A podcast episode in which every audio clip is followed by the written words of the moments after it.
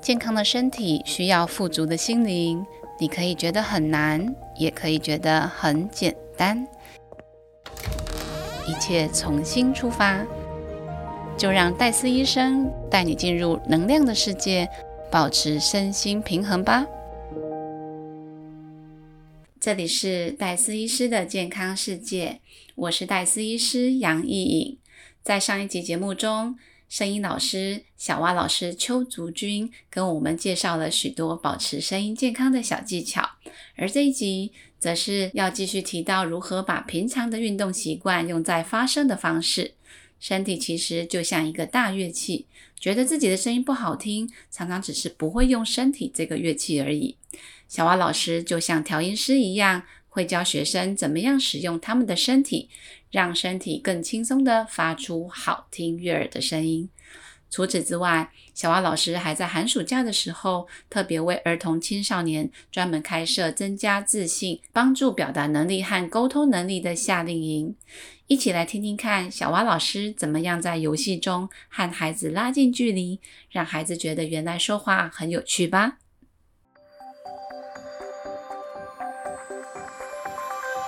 心灵对谈，宠爱自己的灵魂，让我们一起与心灵对谈，开启追寻幸福的旅程吧。您现在收听的是戴斯医师的健康世界，我是戴斯医师杨艺颖。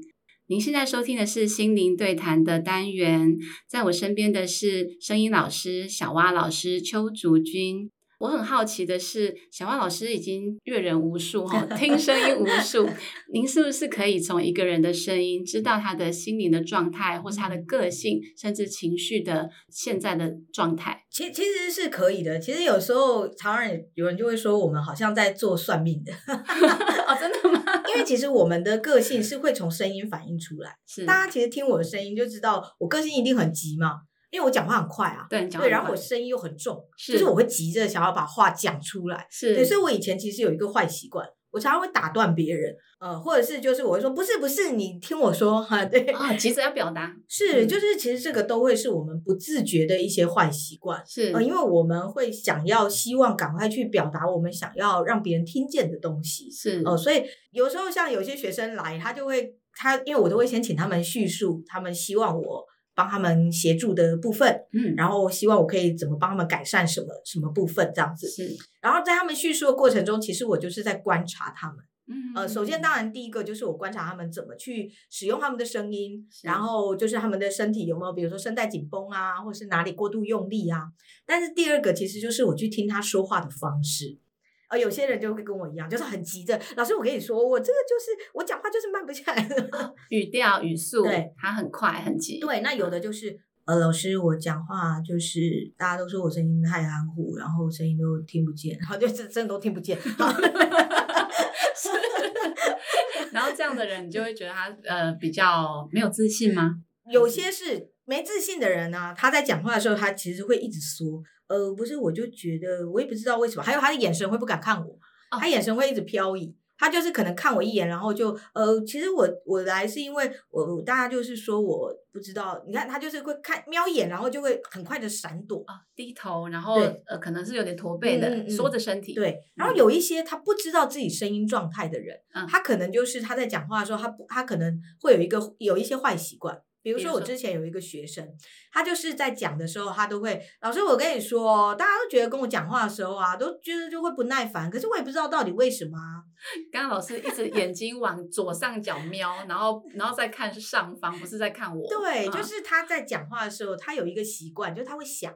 他会想，你看我们在想的时候，我们不是也会习惯看着某一个地方，就是我们会习惯看上方。啊，可是因为当你在跟别人讲话的时候，你可能不会整个头往上抬，是你可能就是眼睛往上飘，久而久之就变成他的一种说话习惯。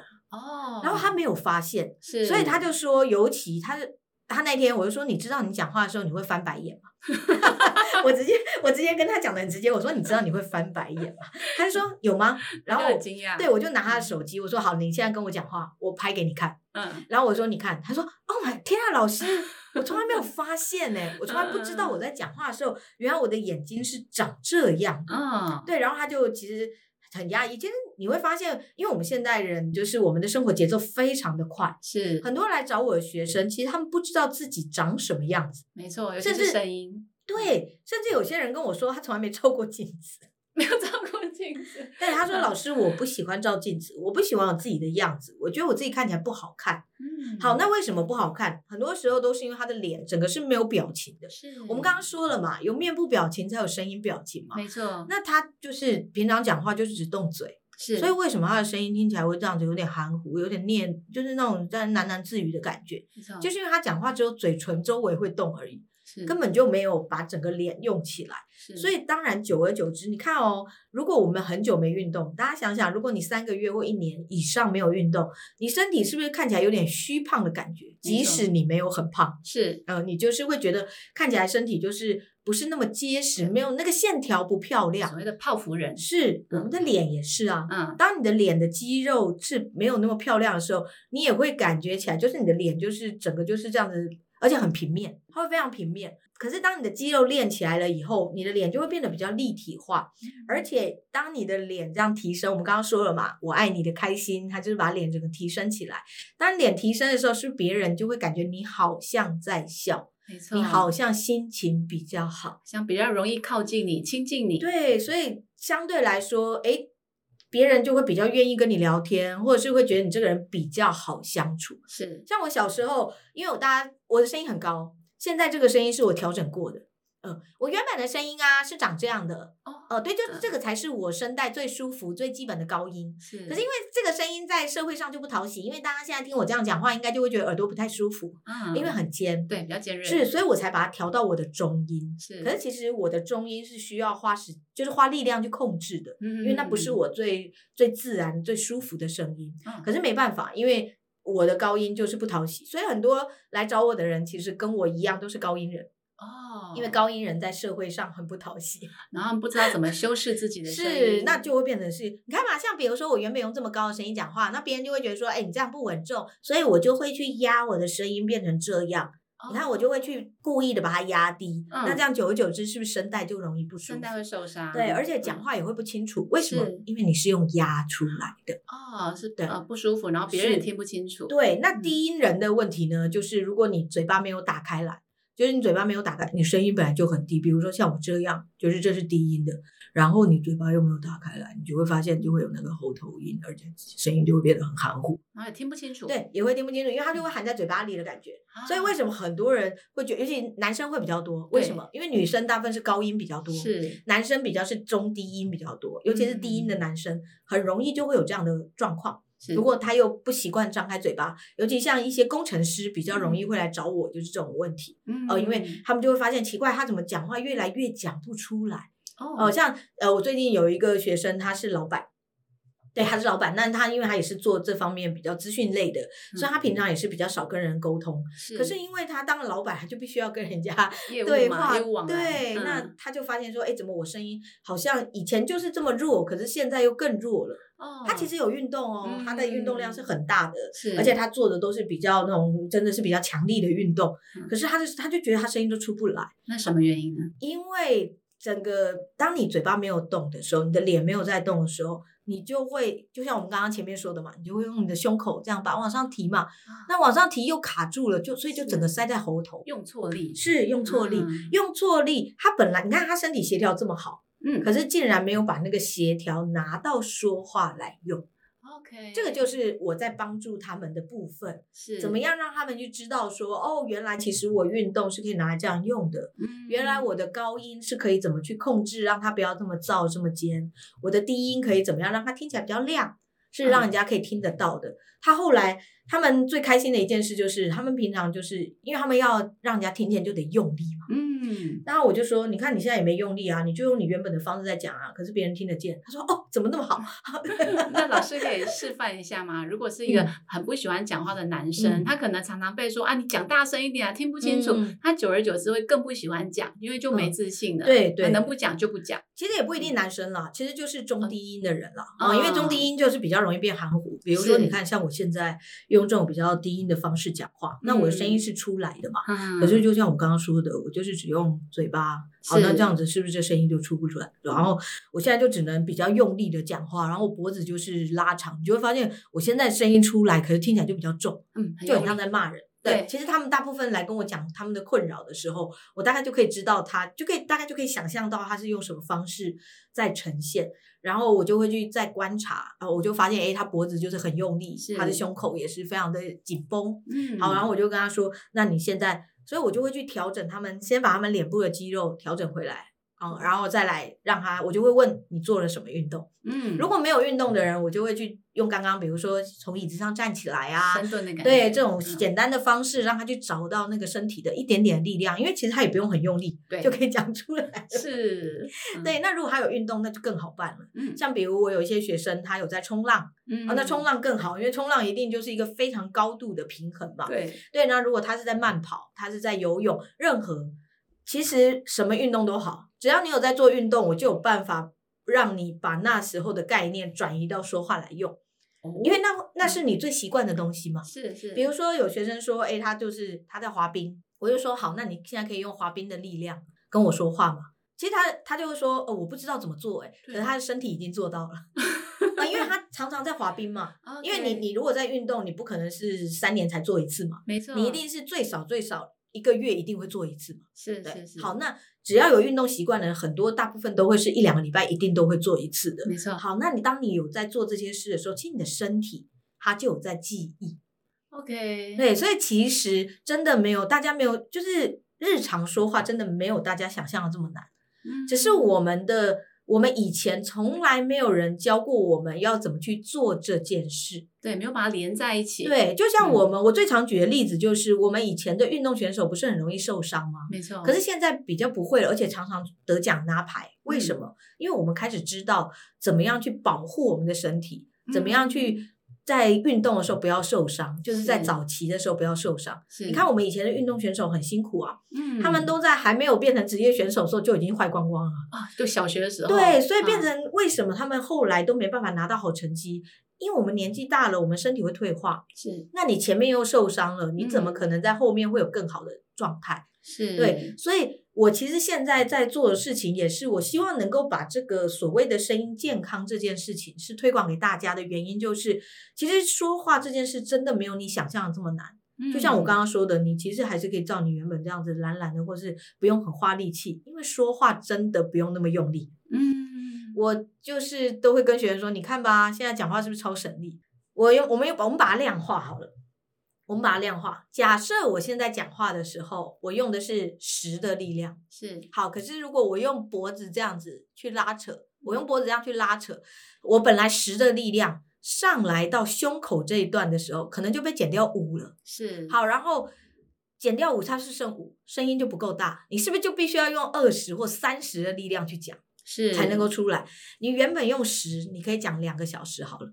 你用了三十，你是不是就只剩下只能讲二十分钟、三十分钟？哦，对所以所以我理解一下，所以呃，那个声音健康的概念就是说，我们是用核心或是你运动的时候的那些肌肉在发力，然后反而是嗯喉咙的地方越放松，它声音就越省力的出来对，身体不累，声带就累。啊。那当你，而且大家就会说哈，可是我都没运动。你没运动，那你总会走路吧？是你你平常生活中，你好歹你也要从椅子上站起来，没错，或是你会走几步路到厨房拿东西吃。就是我们一定会有一些基础的运动。是那你有这些基础的动能，其实你说话平常说话就够用。哦，除非你今天你是要面对公众演讲，你今天要面对十几个人的会议，好，这种当然我们就必须要再更多一点的力气。嗯可如果只是一个一对一的对话的话，你根本就不需要这些多余的力力气啊，嗯，你只要用你平常睡觉时候的呼吸就够了。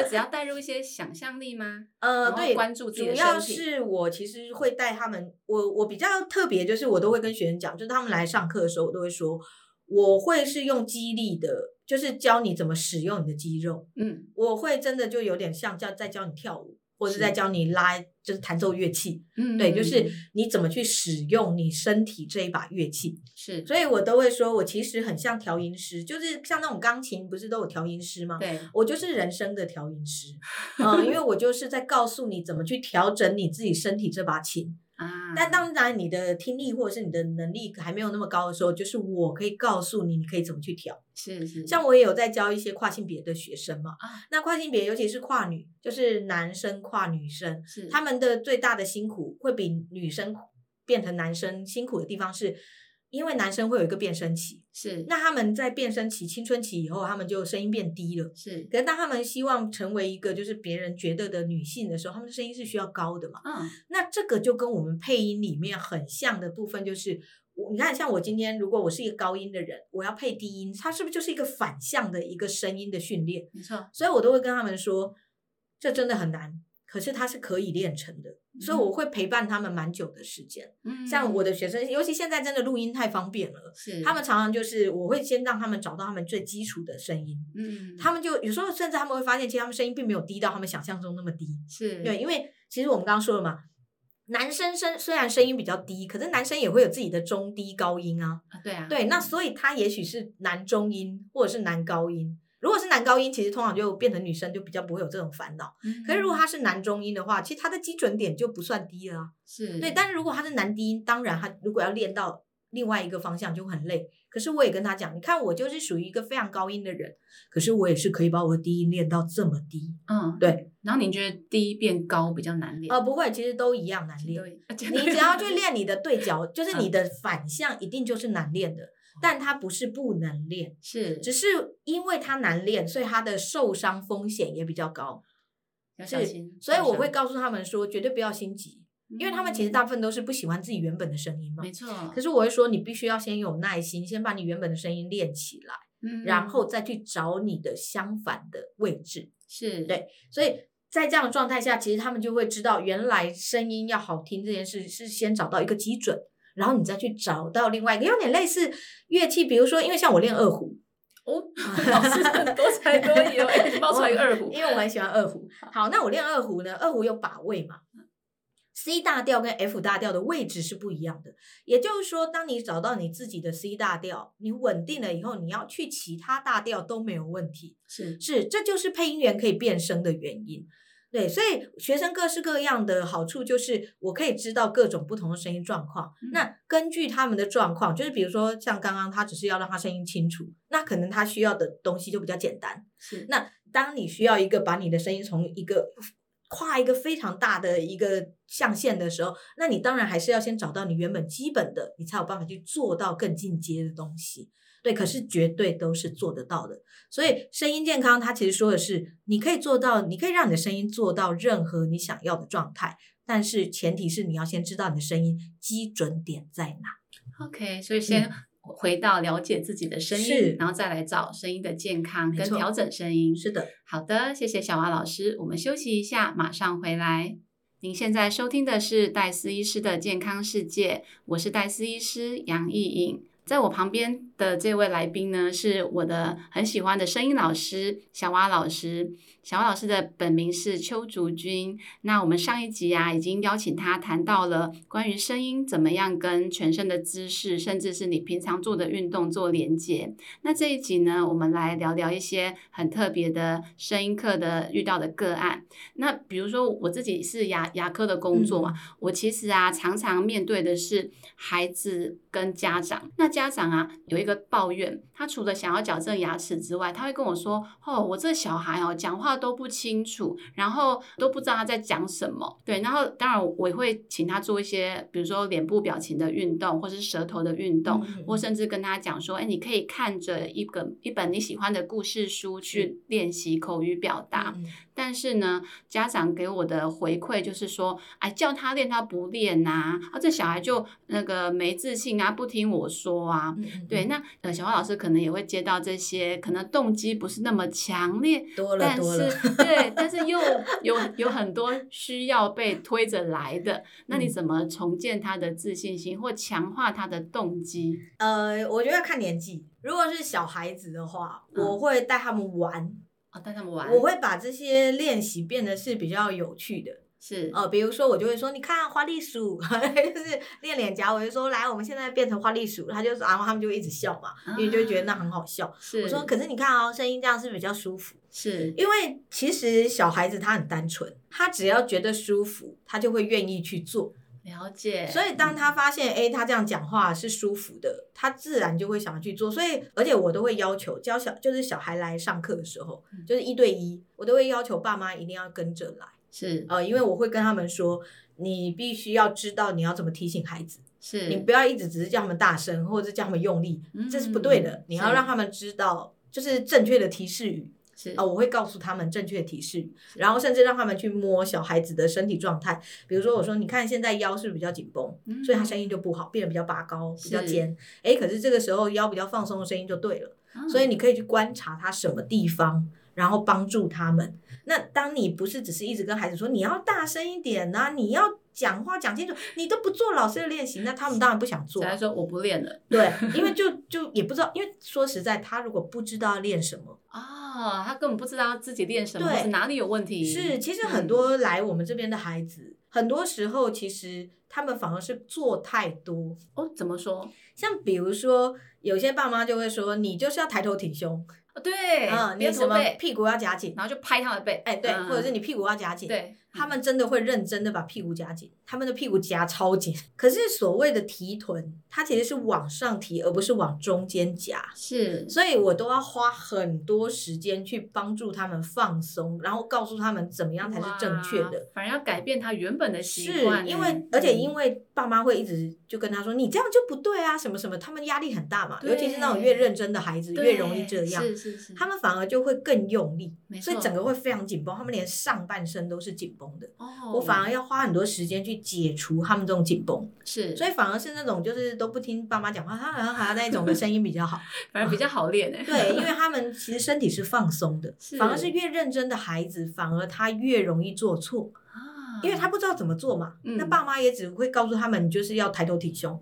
抬头挺胸会造成什么状况？他过挺，就是腰整个会变弓的。是，当他的重心不对的时候，他肚子只能往前挺。你看我现在这样肚子往前挺，我声音是不是变得比较薄了？就缩回去了。对，是，就是我其实很多都是在帮助他们调整这个，然后告诉他们，其实教他们放松以后，我说你看这样讲话是不是比较轻松了？是不是？而且你声音变好好听，他自然就会练了。甚至尤其那些认真的孩子，我根本就不用叫爸妈提醒他们，他们自己还走出去。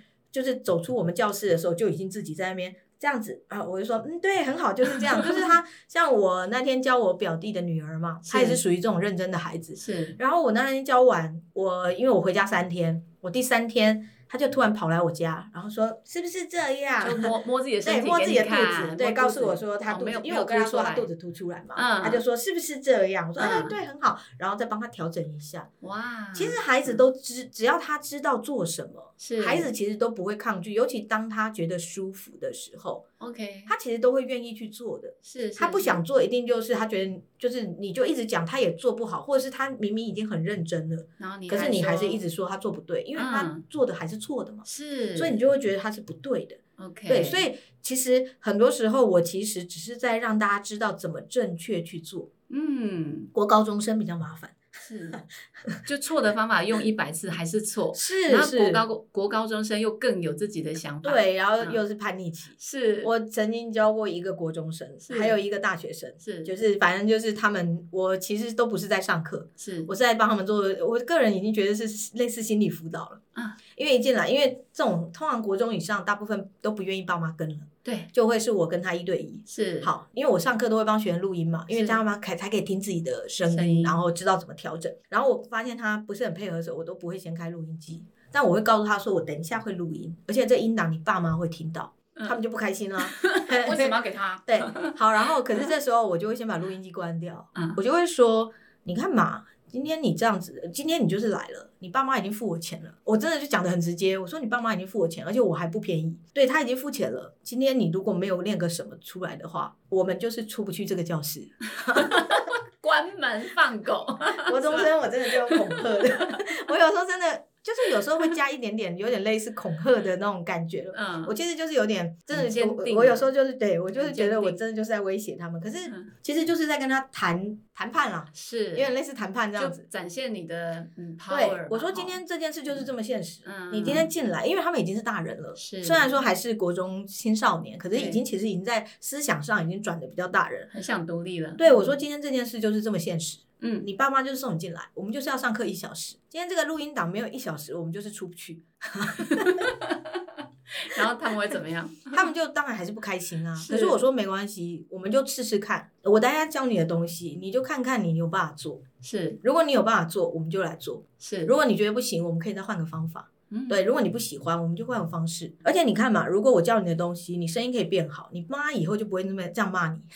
你不觉得这个那个 CP 值还蛮高的，就蛮好的交易吗？？结果反正你坐在这边一个小时，我们两个在那边大眼对瞪小眼也是浪费嘛。是那还不如我们干脆就学一点东西，让你妈之后不会再这样子念你。然后呢，我又对你妈有交代，你觉得这个交易怎么样？好啦，他们 就，但其实他们不会讲好啦，好他们就一副不想理我。但是哦他们其实当他没有在跟你反驳或者是什么的时候，其实他大概就是接受了。默默的，因为我小时候也是这样，我 看来也是个叛逆的孩子，这样 是是，所以我我可以理解他们这样。好，然后所以呢，我就说，那我现在开始录音了，就是我会经过他们的同意。是其实像之前有个孩子，他就说他不愿意录音，嗯然后他就打给打，真的打电话给他妈，他说我不要录音哦，我不想让你听到哦。他妈说可以，我说好，没关系，你妈 OK，我们就我们就做，对我们就这样对。但是反正我还是会教他一些他需要知道的。但是其实像国中生，像我的营队有一些国中生，像我，因为你知道这种表达营，国中生一定都被强迫来的嘛，每个来就这样奄奄一息，然后就觉得了无生趣，为什么我暑假这么可怜，还要来上这个课？对啊，那你怎么教？对我第一堂课也是会这样告诉他们啊，我说嗯今天很抱歉，我们今天礼拜六就是要一个成果展，你爸妈就是要坐在底下听你讲话。OK，好，所以我会对你们有要求。是可是这个要求呢，你不用跟别人比，我不会要求你原本声音像猫叫，你要像隔壁这个同学一样变得很大声。这个我不会这样要求，你只要比你上一次上台的时候好就好了，这是是第一个。是再来，我在让你上台之前，我一定会让你知道要做什么，要怎么做，你可以怎么去做到这件事。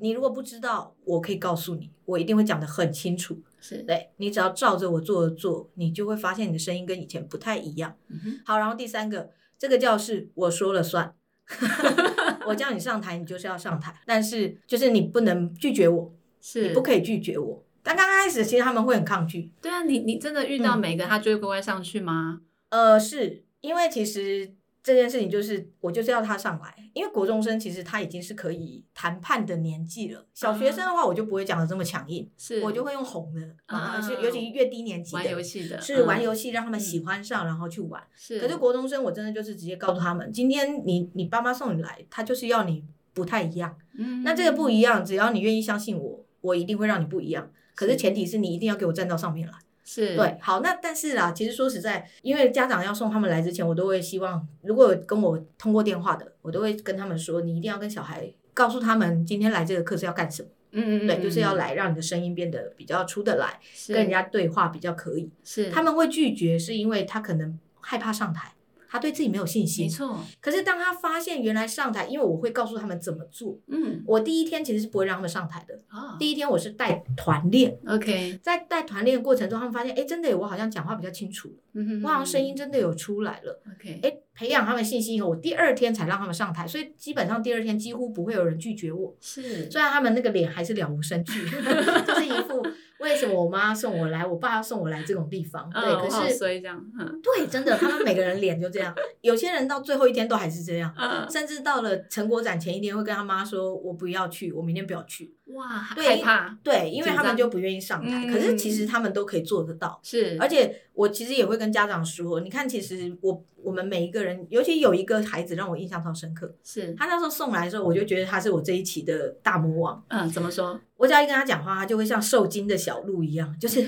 受到惊吓的小鹿，就是他会后退，然后他眼睛会睁很大，然后他讲话就是比猫叫还小声。啊，你你凑在他耳朵旁边，你都听不到他讲，就是你听凑在他嘴巴旁边，你都听不到他讲什么。是，好，那时候我就跟他说没关系，因为我第一天都会教他们怎么说嘛。嗯然后我就发现其实他会练，是，他会跟着练，而且他甚至会觉得好像他会看着别人，会觉得蛮有趣的。嗯好，那我就觉得 OK，这个应该还可以，不是太难。就是我会去观察他们的状况，是，我就开始带。然后我第一天我就说没关系，你只要能够让我贴在你嘴巴旁边，你只要有发出声音让我听见就好。啊我也会告诉其他同学，我说就是因为我已经告诉所有人大家的那个就是跟自己比，对，嗯就是你你每个人的那个方向标准嗯不一样是，对，所以他们也不会去说为什么他这样怎样怎样，对，嗯他们也不会管别人，然后就会把想办法把自己做好。嗯好，然后我说，然后每一次我就给他到第三天的时候，我跟他我站在第三排，我说今天我们的目标是我们要站在第三排，可是在这之前，我第二天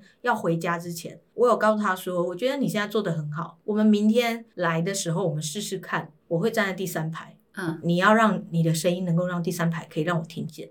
哎，什么意思？他他们上台之后，然后你站在第三排，然后你讲话，我要听得到。对，我要对我在第三排要听到你的声音。OK，对好，就是其他同学前三排同学也要听得到你的声音。OK，好，他当然也是就是用那种惊恐的眼神看着我。觉得呃不会吧？对，可是我就是告诉他说，我们嗯明天就是要做这件事，所以你回去你要做哪几个练习，OK，我教你的哪几个嗯练习，你只要做了，你明天一定可以做到这件事。是好，他上台的时候还是很惊恐，而且我们通常都要等他两分钟。他预备预备预备，两分钟，因为他就是很惊恐，他就想着我可不可以让他下台，因为很多老师就是你不讲话就哦让你下去了算了，嗯，我不会啊，我就直嗯接我们全班就这样看着他，对，我们 哇塞，这压力更大哎！哈，对，所以我都会跟他们说，第一嘛，你只要做我叫你做的事情，他们就会发现说我其实很快就可以让他们下台，只要他们愿意做我叫他们做的事，而且我通常一次只给一个指令，我会很清楚告诉他们，只要做到这个指令，你就可以下台，是。所以他们就会宁反正就宁可做，因为他们就不想站在上面。啊，就可以下去了。嗯可是如果你不做，或者是你就故意在那边那随便，我们就等你。你就不要下来啊，你就站在上面啊，对，或者是，然后如果有些是故意闹的，嗯，哦有些会故意闹的，像比如说中高年级、是国小、国中比较不会，中高年级会，我就会直接说好，没关系，你先下去，等一下下课十分钟你就不要休息了，你直接来我面前跟我练十分钟，再也不会发生这种事。哦用夺夺取下课权。对，因为你你上课不练，我们不能浪费其他人的时间。如果说像这位同学，他是因为他就是紧张，没办法克服，我们所有人都会愿意等。嗯可是今天不是，如果你是故意闹，哦，那我们不要浪费别人时间，我浪费你的时间跟我的时间就好了。OK 啊，我可以不要下课，我陪你啊。是，但他们不愿意 啊，没错，不愿意的是他们，不是我。没错，对所以等了两分钟之后，是等了两分钟以后，他就讲了。后来成果展那一天，他妈妈坐在，因为我们前两排都是我们的学生嘛，然后他妈妈坐在观众席第一排，是爸妈是对，然后他的声音是可以让他爸妈听见的，他们他爸爸超感动。那那样是第几排了？第三排，第三排。哦第三排可是其实我站在最后一排，我那时候第五天的时候，我站在最后一排，我跟他说：“哎、我站在这里，我已经听到你的声音了耶，虽然有一点不清楚，可是我听得到了。哇其实我有看到他的表情有一点点变了。啊其实这个学生最让我感动的是，因为其实他就是每天就这样子很受到惊吓，所以我我就觉得这个课其实对他来说也其实很残酷了啊，但是我还是会尽可能的去帮助他，只要他愿意练。但他其实实是有跟着练的哦。是他最后一天成果展，因为我们都会写问卷，嗯他写说原来说话很有趣。哇其实我真的超感动的会融化，对对，啊就是我才有发现说，其实他是真的有吸收进去这件事。这个就是这个学生是真的让我非常非常难忘的一个学生，因为我那个时候只是想说，我就尽可能的让他至少声音是能够有放出来就好。嗯，结果没想到最后他竟然觉得说话是很有趣的。对对。那那我有个问题是，他们回去因为没嗯有这样子的教练可以帮助他，会不会又回去了？有些孩子其实是不会的，因为嗯就像我刚刚说的，他们觉得舒服，觉得轻松。像国中生，其实很多第一天上完课，那个眼睛就亮了，啊哦，因为他们发现我是嗯。会给他们东西的。OK，并不是说就只是就是教他们做而已，然后也不会就只是叫他们做，嗯。我是真的会教他们东西，所以他们真的眼睛都会亮起来，有些甚至就开始做笔记，啊。哦、就是会非常认真，然后去很有用。对对，就是嗯其实大孩子，你只要让他知道有用，他嗯。就是孩子啊，他们其实不是不爱学习，是。他们如果不知道这个东西学了要干嘛，嗯或者是不知道这个东西到底要做什么的时候，他们就会觉得很无聊。没错，可是如果你让他知道到底要做什么的时候，或者是怎么去做的时候，其实他们只要是对自己好，他们就会愿意的。OK 对，所以其实就是跟青少年，尤其青少年啦，就很累了，就是你要跟他们做朋友，啊是。偶尔要加一点点威胁利诱，就用尽各种哎方法，然后因材施对教。对对哇，真的是很棒的分享，谢谢小蛙老师。我们休息一下再回来。小蛙老师刚刚分享的教小朋友说话要用玩游戏的方式，例如学土拨鼠的表情来训练脸部的肌肉，还有呢，要把运动的时候的用力方式带到说话里，比如说话的时候可以同时想象自己在深蹲。或或是抛球，就可以让声音更有力量，传得更远。事实上，这些教学经验，小花老师已经把它写成一本书，书名叫做《声音零极限》。书中的第一个章节啊，就有提到说，正确的说话方式必须要在最放松的状态下用力。听起来很矛盾诶，最放松又要怎么样用力呢？小花老师在书里面有进一步解释说，正确的说话方式，下巴要放松，脸颊肌肉要用力，而身体说话的时候。肩膀和胸部的肌肉要放松，下半身的核心肌群要用力，也就是该放松的肌肉要放松，该用力的肌肉要用力。可是偏偏我们如果观察现代人的说话方式，会发现刚好相反。我们往往下巴太用力，不知道怎么把下巴放松，而脸颊的肌肉不知道要怎么往上用力，说话用错的肌肉。就会造成我们的声音出不来，或者是容易喉咙痛、声音沙哑，甚至是声带长茧。在我的牙科诊所，因为我的专长是儿童青少年的牙齿矫正嘛，那矫正前我们一定会拍照，拍脸的正面、侧面的照片，还有微笑的照片。那我经常会看到，诶，孩子笑的时候，脸部的表情很奇怪，而且呢，很多妈妈带他们的孩子来的时候，也会说，医生，我这个孩子哦，照相的时候表情很怪，我叫他要笑，但他都不会，不太会笑。那孩子被说很多次之后啊，也会变得不喜欢笑。那观察这些孩子微笑的共通点啊，就会发现说，诶，他们明明想笑。可是嘴角却是往下拉的，而且露出来的下门牙比露出来的上门牙还多。那这种微笑是老年人才有的哦。就中年以后呢，因为我们的肌肉会力量萎缩嘛，所以讲话的时候呢，露出来的下门牙会越来越多。年轻人讲话应该是上门牙露出来比较多的，那中老年人就会看到他的上门牙。露不太出来，然后下门牙露的越来越多，所以这是一种老化的象征。可是如果小孩子在小学的时候笑起来就是下下门牙比较多，那绝对就是有问题的。如果继续检查，会发现说这些孩子不太知道怎么样用他的脸颊微笑，笑的时候常常下巴太用力，所以嘴角被往下拉，而不是往上提。这就跟小蛙老师发现说话的时候，一般人往往下巴太用力，而脸颊不知道怎么用力，是一模一样的情况。台湾因为经过了 COVID-19 三年的疫情啊，很多孩子已经非常习惯戴口罩去生活。那我读国中的儿子甚至跟我说：“妈妈，我跟你讲哦，我们班的女生呐，吃饭口罩都不用拿下来。”那我就问他说：“哈，这样怎么吃饭？”那儿子就说：“他们就戴两层口罩啊，上面戴一层，下面戴一层，然后中间的缝缝就可以把嘴巴张开吃东西。”那我听了就有点恍然大悟啊，难怪为什么这几年我发现我的矫正门诊看到嘴巴开开的孩子越来越多，因为戴口罩的时候空气是很闷的，为了多呼吸到一点空气呢，孩子往往在。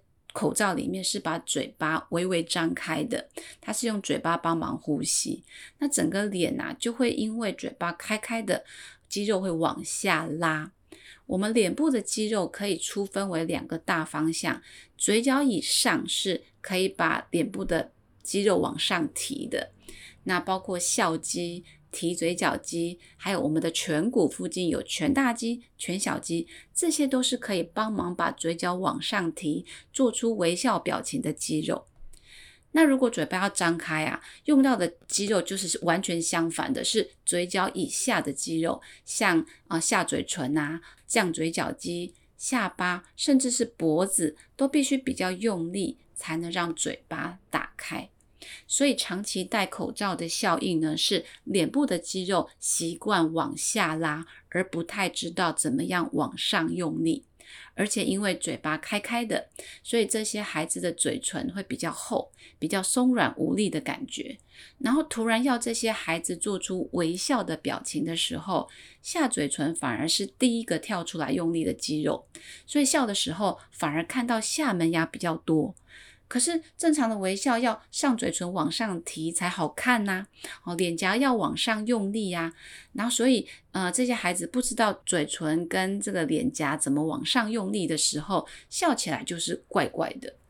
好，所以观察一个孩子的笑容呢，露出来是下门牙比较多还是上门牙比较多，就可以猜测到他平常的习惯可能是嘴巴开开的，或是嘴巴闭上。那这样子的脸部表情呢，也会造成他的声音很容易含在嘴巴听不清楚，或者是讲话太小声。理由就跟刚刚小娃老师说的一样，讲话必须要脸颊是往上提的，然后下巴是放松的，然后声音这个表现呢。又会影响到孩子说话的自信心。如果他讲话常常被别人听不太清楚，讲话太小声，他慢慢可能会不敢表达，比较没有自信。有些妈妈甚至跟我讲说啊，出门的时候如果要孩子拿下口罩，孩子会不愿意，因为担心自己的脸不够好看，所以宁愿躲在口罩后面，好形成一种社交恐惧症。我现在有一个流行的名词哈，叫社社恐。啊，所以我很感谢小蛙老师有这样子给孩子、青少年的声音表达的课程，而且他是从呼吸训练开始，然后教导孩子去摸自己的脸部的肌肉，好去放松下嘴唇，去放松下巴，然后让自己的脸颊知道怎么样往上用力。而且在小蛙老师的书中还特别提到，要强调正确的坐姿、站姿。而且在小蛙老师的书中，还有提到正确的坐姿跟正确的站姿，还有如何使用你的核心肌群来正确的发出声音。简单的说啊，如果声音是健康的，那我们的身体也会是健康的。从声音就可以知道一个人的健康状态和心理的状态。这一集的节目已经到了尾声呢。如果对声音还有更多的好奇，欢迎听众朋友购买小蛙老师的著作《声音零极限》，里面对于如何练习下巴放松，还有保持正确的说话姿势，都有很多的照片可以参考。或者是上他的 FB 粉专“衍生说一方”去搜寻更多相关的课程。如果有更多的想法想要跟我们分享，都欢迎您留言在戴斯医师的健康世界我们的 Podcast 频道的留言板。谢谢您的收听，我们下周再见，拜拜。